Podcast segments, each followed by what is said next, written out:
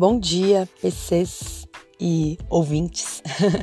é, a gente está na última semana do roteiro 7, né, o momento 3, e daí a gente vai, né, é, como pauta, é, refletir sobre as estratégias que está dando certo, as que não estão dando certo, com relação aos engaja ao engajamento dos estudantes nas atividades presenciais e remotas. Como que a gente está é, conseguindo engajá-los, se a gente não está é, deixando nenhum para trás, porque muitos estão desanimando, e quais as estratégias que a gente pode é, realizar, tanto na coordenação, né, na equipe gestora, mas é, também incentivar que os, que os professores realizem com os alunos para não perder esse engajamento, né?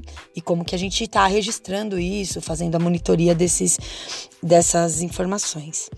Ah, outro ponto também que a gente vai refletir, essa semana vai ser bem mais é, reflexão e discussão, né, do que as questões mais, mais práticas.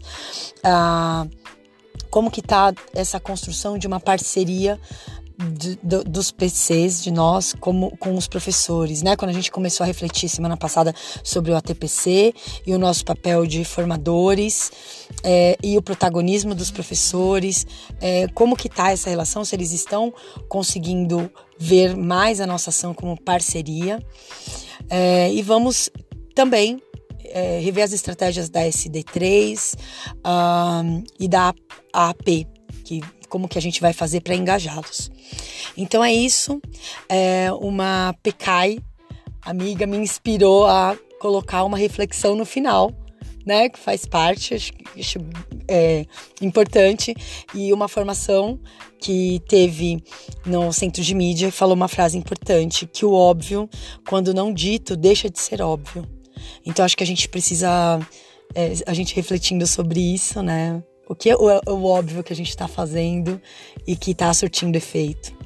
Então é isso, gente. Até!